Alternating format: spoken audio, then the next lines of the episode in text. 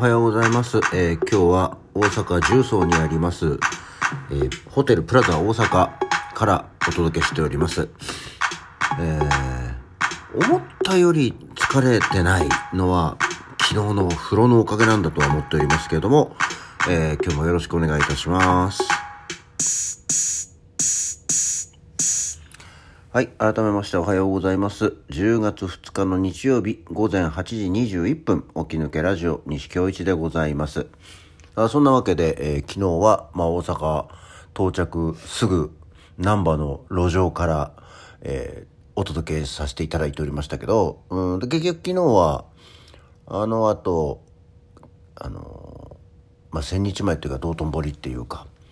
あの純喫茶アメリカンっていうとこでねあのずっと行こう行こうってもう私自体は多分本当にもう数十年ぶり十数年じゃなくて数十年ぶりに多分行った小学校の時とかに親戚のおじさんに連れられて行ったっきりなんじゃないかなっていうところでですね、えー純喫茶な、えー朝食を食べましたモーニングを食べましたけど意外とね老舗なんでちょっとお値段が意外といい値段。あの子供はホットケーキセット。で私はあのアメリカンって言ってトーストとえー何？卵とウインナーが1本切ったの半分に切ったのとちょろっとトマト1切れきゅうり2切れポテトサラダ1さじみたいなやつで1100円ぐらいしておお意外と意外といいお値段よと思いながら、えーまあちょっとあとコーヒーがね素晴らしくこうちょっと分かる方にしか分からないんですけどコーヒーが久しぶりに大阪のコーヒーっていうのを飲みましたね。あの大阪のコーヒーってすっごく濃いくって苦くてななんていうのかなもうとにかくひいたコーヒー豆から抽出できるものは全部抽出してやろうっていうもうなんてコーヒー汁みたいなもう濃縮してんじゃないのぐらいのね、まあ、苦くて濃いコーヒーが出るんですけど、まあ、あの久しぶりにそれを飲めたのでそれはそれでねあの嫌いじゃないんで堪能させていただきましたけどで、その後、で、今日はもうちょっとね、本当は昨日一日のことを追おうと思ったんだけど、もしかしたら、もう日帰り温泉レポートだけで完了する可能性があります。はい。あで、結局昨日その後ね、もうその、長旅、バス旅で疲れてるから、まあ、まずは風呂に入ろうじゃないかと。ね、えー大阪にもいいところあるよ、あるよっていうことで、ずっと気になってたのは、あの、通天閣のあたりのね新世界というところあたりにですねあの昔大きいショッピングモールだったんですけど本当に昔々20年以上前かな？20年以上前だと思うんだけども、えーでそこにスパワールド世界の大温泉っていうあの設備ができて気にはなってた。ずっと気にはなってたんだけども気になり始めの頃はまだ風呂に興味がなくて、えー風呂に興味が出てからで去年ね一回子供と3人で旅行に行った時に前まで通って偵察に行ったんだけどなんかちょっと今一つ子供のノリが悪く、えどうしてもここ行きたいという父親のあれを できず、まあ、今回ちょっと娘と2人なんで無理無理くり、えー行きたいです。もう風呂であのバスで絶対疲れてるから風呂に行こうって言って、えースパワールド世界の大温泉というところにね行ってきたんですよ。えっ、とまずね結論から言うと今までいろんなところ行ってきてるじゃないですか。まあ関東近辺っていうか、まあ、東京埼玉神奈川あたりねちょろちょろっとあちこち行きましたけどその中で今回行ったもう大阪なんだけどスパワールド世界の大温泉は私的にですけど3本の指に入るぐらいとても良いとこでしたね。あの、良いとこっていうのは、まずね、あの、設備がね、でかいんだよ。何？全部で8階建てぐらいのビルで、で、えーまあ、1階が受付、で、3階に、まあ、レストラン街、フードコート、街ってことはないんだけど、があって、4階がヨーロッパゾーンっていう、えーお風呂伝統的なお風呂文化を優雅に満喫するヨーロッパゾーンっていうのが4階にある。で6階にアジアゾーンっていうリゾート気分満点のエキゾチックスパ体験っていうところがあってで、まあ、それぞれに、えーお風呂があるのとあと8階にプールがあるんだよ。すごくない？もうなんかだからあの箱根にあるユネッサンっていうところがあるんだけどそれのもう都市型ユネッサンみたいなね感じのとこだったんですよ。でとにかく風呂のあの泉質がどうこうっていうのは全く分かんないんだけどお風呂の種類とあのサウナの種類がとっても多い。もうとにかく敷地が広いからねっていうところがあって。でまああの料金が、えー、大人1500円。で税込み。で入湯料込みっていうのなんだけど不思議だったのがこ入り口入ってあの券売機システムだったのね。あの入湯料に関しては。でただそこは現金オンリーなのよ。使えるのが。入場料のチケット買うのは現金オンリーで。で受付をするとそこであのいわゆるチケットのあの腕輪をもらってあとは館内のものは全てあのあと体感時生産っていう形になるっていうものだったのね。で、えー、まあ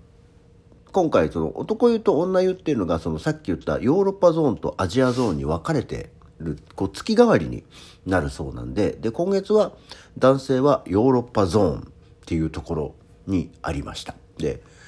そのいいところがまずその最初の第1点がまあ、昨日行ったので土曜日の朝一で10時オープンなんで10時に行ったんだけどもまずガラガラっていうね あの今までの経験上週末こういう日帰り温泉施設に行くとまあまあ大体もう朝から混んでるんですよ。ね。でガラッガラだったのでお客さんがいないわけじゃないんだけどガラガラだったからあみんなやっぱりこう親子連れはプールに行くのかなと思ってまあお風呂はだからね、えー、すごく快適にもうゆったりと疲れてで風呂の種類を紹介すると、まあ、古代ローマ風呂ギリシャ薬湯風呂でアトランティス青の洞窟スペイン露天風呂足湯で地中海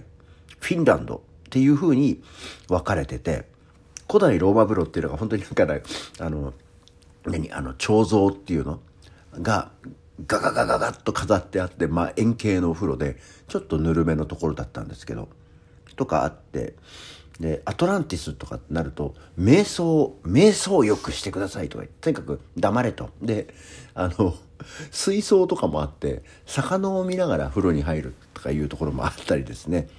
えー、で露天にはあのスペインと地中海っていうのがあってスペインの方なんかも打たせ湯っていうよりは滝。ザーザー滝が流れてて。で、えー、まあその建物内の露天なんでこう外空いてるけどこう完全に上が見えるっていう感じはなかったんだけどこれはこれで逆に昨日みたいな天気の日は天気良くて暑かったんだけどもあの日陰ができてちょうど良いっていうのと滝がザーザー流れるのがいわゆるあのリラックスする時の